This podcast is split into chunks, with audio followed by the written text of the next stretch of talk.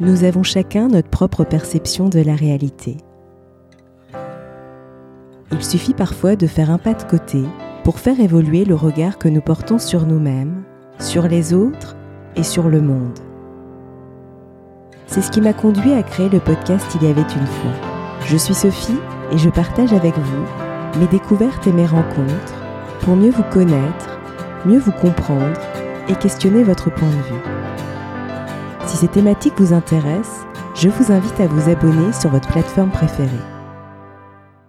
Nous sommes tous ballottés par les aléas de la vie. Nous passons d'une émotion à l'autre au cours d'une même journée. Malgré tout, nous aspirons tous au bonheur. C'est quoi le bonheur? Comment l'atteindre? Pour en parler, j'ai le plaisir de recevoir Karine Arsène, animatrice et journaliste, créatrice de l'émission Le Mac qui fait du bien sur C8.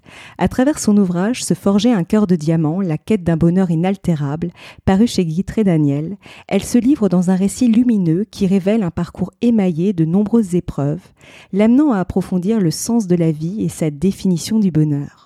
Truffée de contes, de couleurs et de paraboles philosophiques, Karine nous invite à plonger dans les profondeurs de la sagesse orientale, afin que chacun puisse y déceler des clés précieuses, révéler son potentiel infini et ouvrir le champ des possibles. Une véritable inspiration pour toutes et tous. Bonjour Karine et merci d'avoir accepté mon invitation. Bonjour Sophie, je suis ravie d'être avec toi. Moi aussi.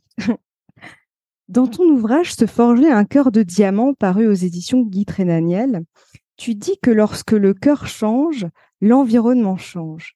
Pourrais-tu nous en dire un peu plus? Oui, c'est un peu, et merci de le, de le relever parce que c'est un peu le cœur du livre. Lorsque, alors le cœur, qu'est-ce que c'est déjà? C'est, on appelle ça kokoro en japonais. C'est le cœur, l'esprit, l'âme, c'est la même chose. Hein? Donc en fait, quand on change intérieurement, naturellement, à l'extérieur, ça change aussi. On parle de cette inséparabilité, cette non-dualité entre soi et l'environnement. On peut pas accuser notre silhouette, notre ombre d'être difforme parce qu'elle n'est que le reflet finalement de notre voilà de notre silhouette. Et eh ben c'est la même chose avec le cœur et avec l'environnement. Alors euh, je l'explique pour dire que en fait on parle de deux bonheurs en, bouddhisme, puisque tu sais que quand même, euh, je, je, donne des clés euh, de sagesse bouddhiste, puisque c'est mon éducation spirituelle, même si c'est pas du tout du prosélytisme, hein, puisque je parle euh, de toutes les religions et je parle aussi de la foi laïque. Mais je pense qu'on peut y piocher quelques clés, tu vois, qui peuvent nous encourager dans notre vie au quotidien. Et c'est vrai qu'on parle de deux bonheurs, l'un qui serait relatif euh, et donc il serait temporaire finalement. Et un autre bonheur hein, qu'on appelle le bonheur absolu, et c'est le bonheur durable.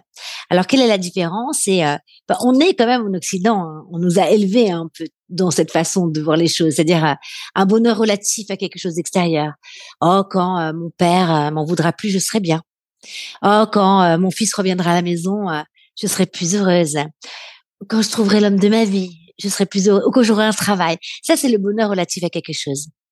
Et puis en fait, il y a un autre état qu'on connaît pas, euh, un autre bonheur en fait, c'est le bonheur absolu. C'est un état qu'on trouve à, qui est à l'intérieur de soi. On connaît plein d'états hein, euh, naturellement, comme l'état d'avidité, euh, d'animalité, hein, parfois l'état d'enfer. Tu sais quand tu ne peux plus rien faire, de T'as juste envie de mourir. T'arrives même plus à passer à l'action. Ça, c'est un état aussi qu'on a en soi. Et aussi l'état qu'on appelle bodhisattva. C'est le l'état en fait de ce de cette personne altruiste qui est dans cet esprit de recherche et qui n'a qu'une envie finalement. C'est c'est euh, il est en quête d'éveil pour lui, pour les autres. Il y a plein d'états qu'on connaît comme ça. Et puis, il y a un autre état qu'on connaît beaucoup moins, c'est donc ce bonheur absolu. Et ça, en fait, ça demande euh, d'être voilà un état qui demande d'être arrosé, nourri chaque jour, euh, un état euh, comme je dis souvent qui n'est pas pollué par les blessures, euh, par le karma de cette vie-ci ou même des vies antérieures si on y croit. c'est un état que j'appelle moi doré, hein, qui est gorgé de lumière, de sagesse, de force vitale, mais aussi de joie en fait, parce que je pense que la spiritualité finalement elle s'incarne dans la vie quotidienne par la joie. Hein. C'est comme ça qu'on peut voir si quelqu'un est heureux. Et voilà, et je parle de ce bonheur qui finalement est un bonheur qui est durable et qui n'est plus ballotté par les événements extérieurs, par les conditions extérieures, ni par euh, voilà les, les les attitudes les comportements humains qu'on peut avoir en face de soi. C'est pour ça que je dis, voilà, quand ce cœur, il devient fort, qu'il se devient gonflé de, de, de, de, lumière, en fait, de gratitude, de reconnaissance, naturellement, on découle à l'extérieur, tu vois, un changement euh, très concret. D'ailleurs, c'est, c'est tout le sujet de mon livre, hein. c'est-à-dire que euh, je raconte que mon cœur qui avait des, des, il y avait des endroits qui, qui, qui étaient blessés, et, euh, et quand je les ai transformés, profondément, ma vie a changé à l'extérieur. J'ai vraiment vécu des miracles. Et c'est sans doute pour ça que le sous-titre de ton livre s'intitule La quête d'un bonheur inaltérable. C'est justement cette, c'est en tout cas euh, vers là où tu veux emmener finalement les lecteurs à, à se connecter et à aspirer à ce bonheur inaltérable. C'est ça, dans, et donc du coup de revenir aussi en soi, parce qu'il part de soi finalement. C'est ça. Et puis je voulais aussi euh, bien souligner que je suis pas en train de dire que je me suis forgé un cœur de diamant, que c'est une quête, tu vois, euh, inaltérable. C'est éternel ce chemin-là. Mais à chaque fois, on passe d'une dimension à une autre, d'une joie encore plus grande, jusqu'à ressentir parfois même des joies suprêmes. C'est ce, ce bonheur juste d'être en vie, en fait, et, et, de cette connexion avec le, le grand tout, le, le monde du vivant, où en fait, dans, dans cette joie-là, on ne fait qu'un. Mmh. Il y a plus, on n'est plus séparés. On ne fait qu'un. C'est l'unité absolue.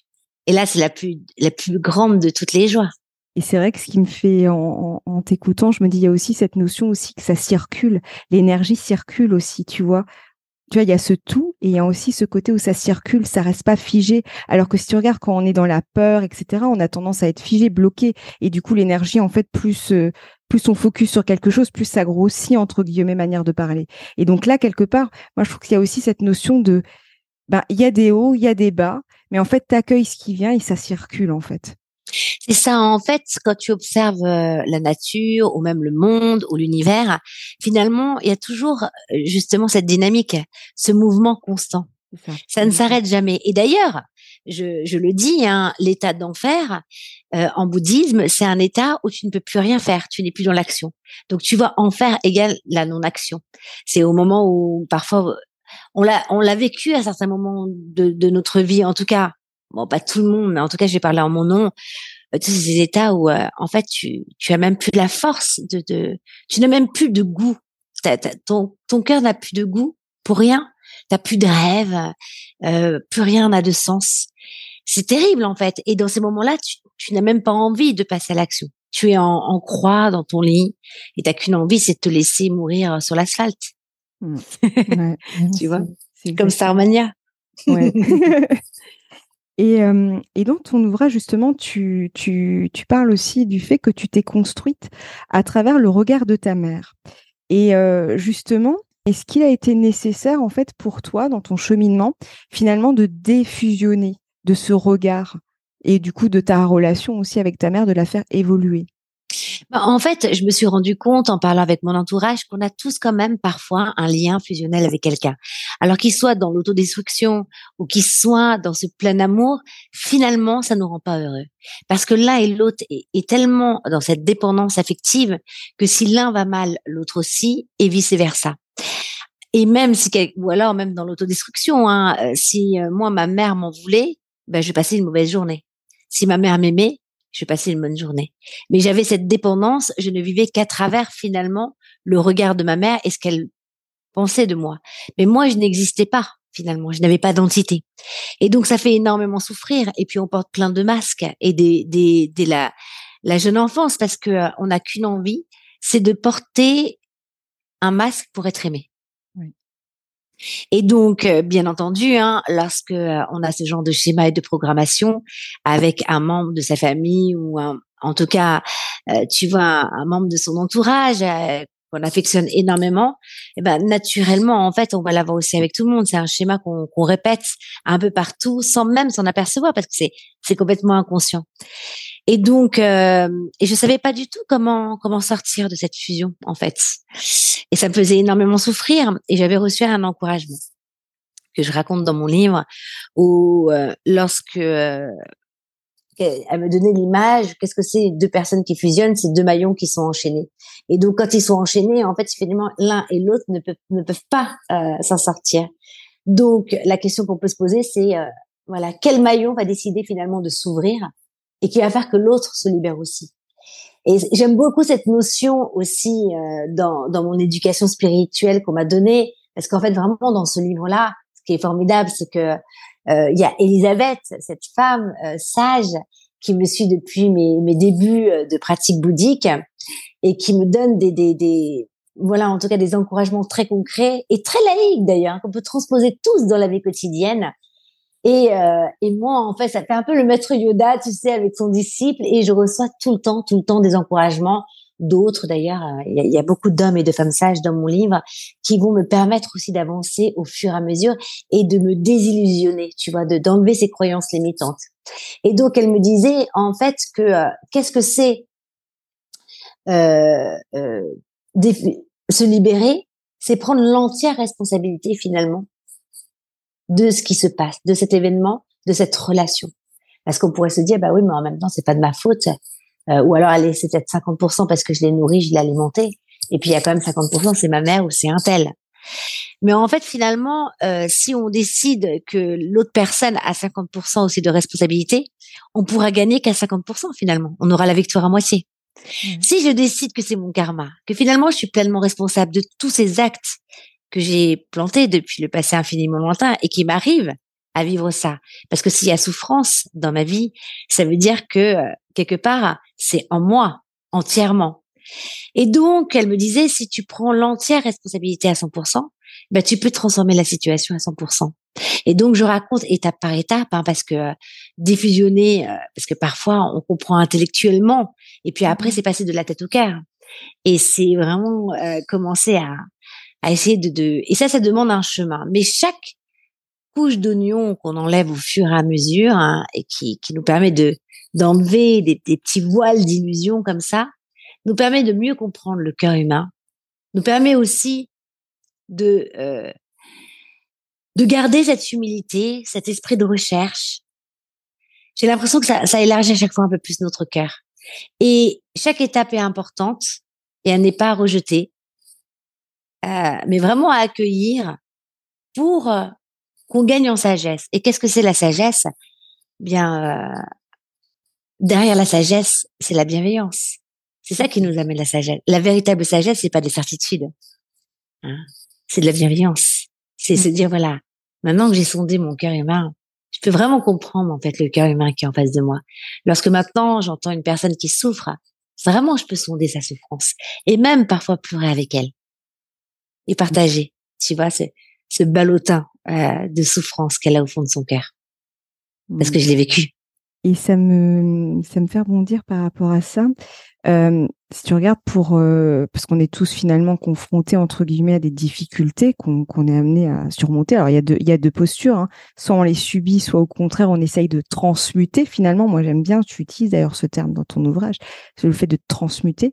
Euh, et justement pour ça. Et même de transcender transcender. Exactement, c'est très juste, j'avais oublié, mm-hmm. transcender. Et, euh, et justement, euh, et tu en parles assez souvent du courage. C'est quoi pour toi justement le courage? Parce qu'effectivement, ça demande quand même. Euh, tu vois, c'est pas simple, c'est pas simple pour tout le monde et sans, sans culpabiliser qui que ce soit, mais c'est pas simple finalement de se dire, bah tiens, au lieu de j'aime pas ce terme se victimiser, mais c'est quand même ça. Parfois, on peut vraiment subir les événements qui sont difficiles.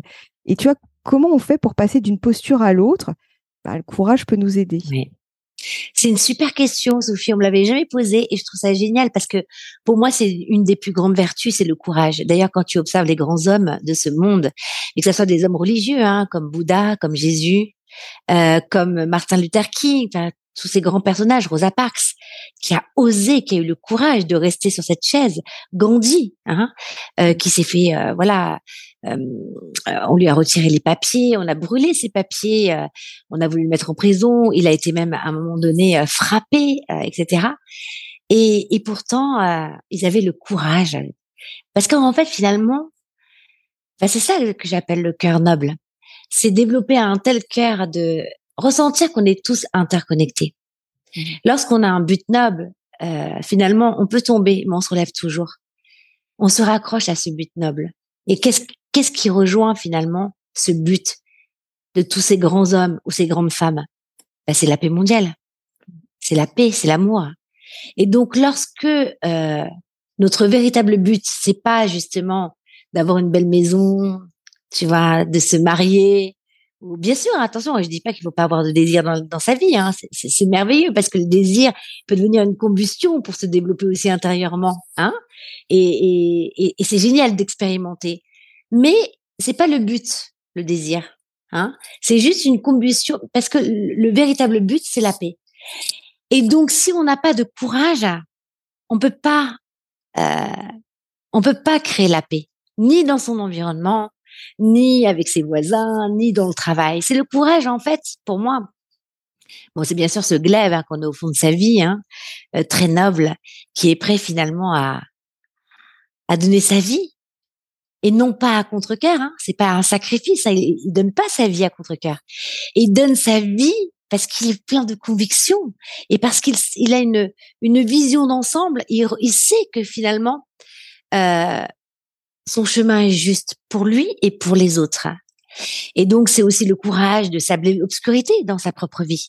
Hein le courage aussi de sabrer la négativité, de, de sabrer la peur. Hein c'est tout ça, en fait, le, le courage. Pour moi, c'est, tu vois, ça me fait sourire. Parce mmh. que je trouve que c'est une tellement grande et belle vertu. Et c'est pas donné à tout le monde. Et c'est vrai que ça demande finalement, il y avait un mot qui me venait. Euh, c'est la foi. Ouais, c'est ça en fait. Il y a quelque chose de plus grand en fait. Et tu en parles d'ailleurs aussi dans ton dans ton livre de cette véritable mission.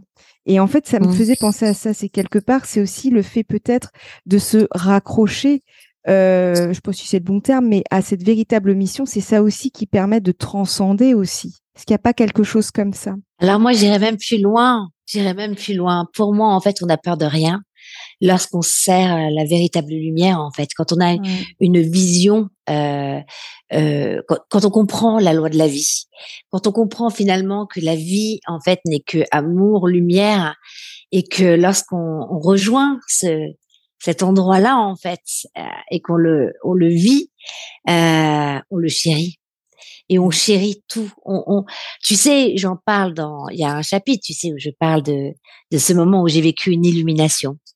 Et je le dis souvent hein, parce que ça pourrait paraître prétentieux, mais ça ne l'est pas du tout parce que je, je, ne suis pas une élue, je ne crois pas aux élus. Euh, tout le monde peut vivre une illumination et il faut désacraliser, même si c'est sacré. C'est-à-dire que c'est un moment où en fait j'ai vraiment ressenti au moment où je priais après euh, hein, où je raconte mmh. ces, ces, heures et ces heures de prière que j'avais entamées pour un but bien précis, mais j'ai pas spolié euh, tout le livre. Et en fait, à ce moment-là, en fait, euh, je ressens mais cette joie euh, vraiment de, de, comme si je rejoignais finalement le grand tout, hein, vraiment, où je ne faisais qu'un avec avec le monde du vivant. J'avais l'impression d'être connectée euh, à la nature, aux animaux, d'entendre le bruissement des feuilles. C'était presque, tu sais, euh, une, une expérience de mort imminente, mais en conscience, tu vois, sans mourir, en renaissant de ses cendres, tu vois, dans un état modifié de conscience parce que j'avais beaucoup, beaucoup, beaucoup prié. Mais dans cet état modifié de conscience, mais j'avais une joie, mais j'ai eu des larmes de, de, joie qui me coulaient sur le visage.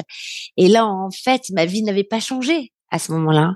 Euh, C'était un moment euh, très sombre de ma vie et pourtant j'étais la plus heureuse qui soit et pourtant rien n'avait changé. Mais au moment où je trouve cette joie, comme par hasard, tout change à l'extérieur. Quand j'ai vécu en fait ces moments de croyance, hein, très fort, euh, on n'a plus peur de rien. Parce que je sais que quand le cœur change, l'environnement change.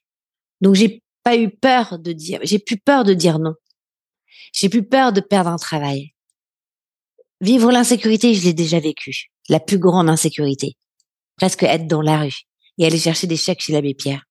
Donc tout ça, je l'ai vécu. Ça a été mon plus grand cadeau. Et je, souhaite à tout le monde de vivre des grands combats comme ça. Parce que c'est quand on est dans une impasse que commence la foi. Et là, on va chercher une lumière qu'on serait pas allé chercher à l'intérieur de soi. Donc, euh, je pense que euh, les obstacles, les difficultés, c'est pas quelque chose à rejeter. C'est des opportunités maintenant pour moi. Alors c'est pas facile, c'est pas facile, hein, je sais. mais je n'ai jamais, en observant voilà les, les personnes autour de moi, je n'ai jamais vu quelqu'un qui est devenu heureux sans passer par des difficultés. Malheureusement, c'est comme ça. c'est très juste, effectivement. Et euh, justement, dans ton ouvrage, il y, a une, il y a un passage qui m'a qui m'a interpellée. Euh, tu dis que le lien qui unit un maître et un disciple t'a toujours beaucoup inspiré. Je fais le lien justement avec le bouddhisme dont tu, dont, tu nous parles. Euh, pour quelle raison, en fait, ce lien t'a inspiré et comment il t'a inspiré finalement? Alors, euh, avoir un maître, c'est extraordinaire. Hein. Attention, il n'y a pas que le bouddhisme. Hein. Il y avait Socrate et Platon, il y avait Picasso. tous les, les grands de ce monde, en fait, étaient disciples d'un maître, tu vois. Moi, ce que j'aime beaucoup, c'est, alors je sais qu'en Occident, ça, les gens sont un peu frileux de, de la relation de maître et disciple parce que ils, ils y voient une hiérarchie. Mmh. Alors qu'en fait, euh, le maître et le disciple, c'est une relation sincère où ces deux êtres qui sont égaux, où le maître n'a qu'une envie, c'est à travers sa croyance et son expérience de vie, transmettre au disciple et même que le disciple dépasse. C'est ça le cœur d'un maître. Et le disciple n'a qu'une envie, c'est euh, de répondre à l'appel du maître. Et dans, si tu veux, cette relation, finalement, euh, ça permet euh, aux disciples vraiment d'avoir une. Pour moi, en fait, il m'a montré le meilleur comportement humain. Voilà. Il me montre finalement, et pourtant je l'ai jamais vu, hein. Euh, je l'ai jamais rencontré. Il est aujourd'hui très âgé. Il habite au Japon. Je pratique le bouddhisme le, plus pratiqué dans le monde, laïque. Donc, t'imagines, il reçoit des milliers, des centaines de milliers de lettres par jour. Mais en fait, moi, je crée un lien. J'ai pas, bien sûr que je crée un lien par les encouragements et l'étude bouddhique parce que il transpose aussi un maître. C'est aussi quelqu'un qui va transposer de façon contemporaine, tu vois, les écrits, l'étude bouddhique. Donc ça, c'est extraordinaire. Et c'est ce que j'aime beaucoup aussi en bouddhisme, c'est que c'est une religion vivante qui met au centre de la vie la protection de la déité de la vie. Dans vraiment pas, ça s'arrête pas aux êtres humains. C'est vraiment tout le monde du vivant. Et, donc, euh, ça a toujours bougé. Je trouve que c'est un, un enseignement qui n'est pas poussiéreux du tout. Et ce que j'aime aussi, c'est qu'il n'y a pas de dogme, il n'y a pas d'austérité, tel que l'on est en fait. Parce que le plus important, c'est le cœur. C'est l'intention du cœur, c'est la puissance du cœur, c'est le changement du cœur. Et en fait, la relation aussi, et qui, qui là dépasse un peu l'entendement, mais c'est comme, tu sais, ceux qui font un soin énergétique, hein, et qui peuvent faire un soin à distance. Eh ben moi, j'ai créé un lien à distance avec mon maître. C'est-à-dire qu'en fait, je reçois sa prière tous les jours et reçoit la mienne. Et, et en fait, c'est aussi, alors ça peut, c'est vrai que c'est un peu, c'est une croyance, pas, on y croit, on n'y croit pas. Moi, je la vis tous les jours et ça renforce ma croyance. J'ai l'impression de, de, de récupérer encore plus de force vitale, tu vois, grâce à cette croyance et ce lien qui nous unit. Parce qu'on dit qu'en bouddhisme, on a eu plein de pères, de mères, de frères, de sœurs, de maris aussi et femmes. Par contre, on renaît toujours avec le même maître sur la même terre. C'est le serment, en fait, du disciple et du maître, tu vois, en bouddhisme. Et, et, et ça, il est indestructible et, et, je le ressens. Mais peu importe qu'on y croit ou on n'y croit pas. En tout cas, j'espère qu'à travers mon comportement humain, on ressent le cœur de mon maître. Mmh. Mmh. Alors Karine, je te propose quelque chose. C'est que je vais ouvrir une page au hasard ouais. et citer une phrase. Et de là, tu vas, voilà, je, je vais, je vais te laisser euh, gré à ton inspiration. Ça te va? Mais moi j'adore ça et d'ailleurs je le dis souvent hein, aux, personnes que je rencontre posez-vous une question, vous pouvez le prendre un peu comme une guidance et puis vous ouvrez au hasard. Et j'espère que ça vous encouragera parce que ça marche souvent. et là, je tombe sur la phrase Je vous en parle en connaissance de cause, car comme beaucoup, j'ai été trompée, abusée et trahie. Je vais, je vais lire la suite parce qu'elle m'appelle, donc je te la lis. D'accord. Et même si j'exerce un métier fabuleux, la télévision peut être un miroir déformant, grossissant, à la fois de la société et des personnalités, et parfois même un miroir aux alouettes. Eh, génial de tomber dessus parce que c'est vrai qu'on n'a pas parlé du tout euh, de bah, de l'émission que je présente, le Mac qui fait du bien sur C8 et je raconte comment je suis arrivée à Canal+ et comment j'ai pu réaliser mes rêves. Et c'était incroyable hein, ce, ce chapitre-là euh, que j'aborde. Et, je me dévoile énormément, j'espère que ça va encourager. Et c'est vrai que le chapitre je crois euh, dont tu parles c'est les amis de bien. Et c'est finalement euh, comment j'ai pu euh, polir un, peu euh, ma, la clairvoyance, hein, affûter, tu vois, cette œil qui me permet de mieux voir les choses. Parce que moi, tu sais, j'aime les gens. Et je suis très enthousiaste. Et je peux vite être fascinée d'ailleurs par quelqu'un, le sublimer complètement. Alors, comme je le dis dans mon livre, hein, j'ai une copine qui est astrologue qui me dit, qui me dit toujours, mais c'est normal, t'as ta, ta Vénus en Lion. et en fait, tu vois, j'avais du mal à prendre du recul. Et, oui, c'est clair qu'on est trahi que par ses amis, forcément. Et ça m'est arrivé beaucoup aussi au, dans ce milieu professionnel. Mais en même temps, et c'est ce que je raconte aussi, c'est que, euh, tu sais, il y a un symbole en bouddhisme que j'aime beaucoup. C'est la fleur de lotus, qui est si belle, si pure, qui fait en même temps le fruit et la fleur. Et cette fleur de lotus, elle ne s'épanouit que dans les marécages dans un étang boueux. Et c'est vrai qu'on me dit souvent, mais Karine, comment est-ce possible d'être spirituelle comme tu l'es, etc. Et en même temps, d'être en télé? Mais c'est le meilleur endroit si je veux devenir cette fleur. Tu vois, cette fleur qui fait en même temps le fruit et, en même temps euh, cette fleur pure et belle et, blanche. Euh, et, et voilà, c'est s'épanouir finalement dans ses plus grandes difficultés tu vois, là où dans ce terreau le plus souillé.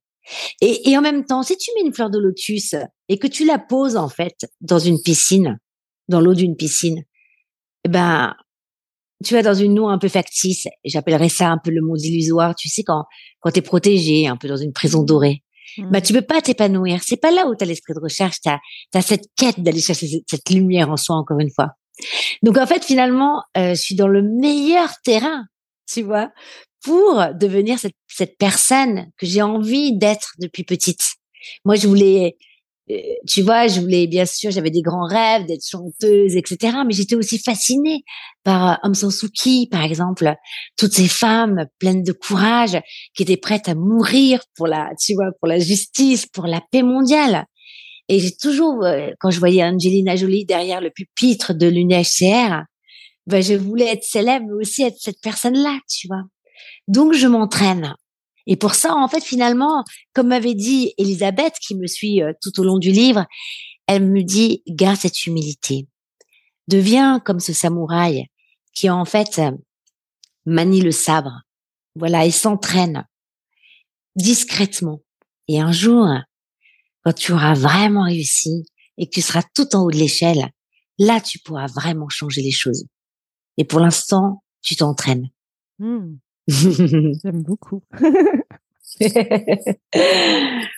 Et quel serait ton mot de la fin pour clôturer notre échange? J'espère en tout cas que ce livre, euh, moi c'est vrai que là c'est assez formidable hein, les retours que j'ai depuis trois mois et c'est déjà un best-seller, t'imagines, en trois mois. Mmh. Et mais mais ce qui est merveilleux pour moi, c'est tu vois, c'est pas les chiffres, etc. C'est tous les témoignages que je peux recevoir des personnes qui me disent euh, écoute, Karine, je me suis tellement reconnue à tel endroit, j'ai pleuré à tel endroit. Et comme par hasard, c'est des moments où moi aussi j'ai pleuré en l'écrivant. Pas, je l'ai, j'ai pas pleuré de souffrance, mais parce que je me remettais à ces moments euh, divins. Et je me dis, mais tout, tout le cheminement, le parcours, tu vois, j'étais reconnaissante de tout ça. Et que les personnes aient ressenti, tu vois, à travers euh, l'écriture, euh, voilà, cette, cette sincérité avec laquelle j'ai écrit mmh. ces lignes bah ça me touche beaucoup et j'ai juste envie de remercier. Voilà, remercier vraiment toutes ces personnes euh, qui m'envoient tellement d'amour en fait. Tiens. Et c'est vrai que j'ai beaucoup aimé, euh, enfin ton ouvrage du coup que j'invite les auditeurs à découvrir. De toute façon, il y aura le lien sous ce podcast. Donc, se forger un cœur de diamant, la quête d'un bonheur inaltérable, paru aux éditions Guitré Daniel, et vraiment que j'ai beaucoup aimé. Et justement, cette authenticité, cette sincérité, on la ressent vraiment à travers les lignes. Donc, c'est vraiment euh, très chouette. Merci. Donc, merci beaucoup en tout cas. Euh, Karine, pour notre échange. Je suis très touchée. Hein. Merci beaucoup. Merci à toi. Alors, je crois que tu as une date très prochainement. Est-ce que tu veux nous en parler?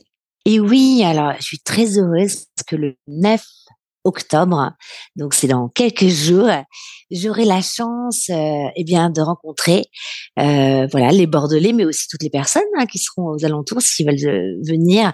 Donc j'aurai une dédicace l'après-midi à la librairie Pégase euh, et le soir, je serai en conférence à 19h à l'amphithéâtre Athénée. Euh, il y aura aussi une séance de dédicace juste après.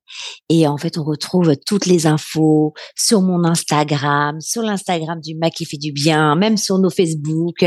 Voilà, si vous voulez euh, réserver votre place, il reste encore quelques places. Donc, ça sera l'occasion de se voir et d'échanger, voilà, tous ensemble. Merci beaucoup. Je suis un peu loin, sinon je serais venue. Ah, j'aurais adoré. Mais de toute façon, on, se rencontrera un jour, Sophie, c'est sûr et certain. Ouais. en tout cas, merci pour l'accueil euh, euh, que, que, que, je reçois de ta part. Et puis, merci aussi à, tous tes auditeurs euh, que j'embrasse très, très fort. Merci à toi, en tout cas. À bientôt. À bientôt. Si vous avez aimé cet épisode, n'hésitez pas à lui laisser 5 étoiles sur Apple Podcast ou un pouce sur YouTube. Et surtout, abonnez-vous sur votre plateforme d'écoute préférée pour ne manquer aucun épisode. Je vous souhaite une très belle journée ou une très belle soirée et vous donne rendez-vous dans deux semaines. À bientôt!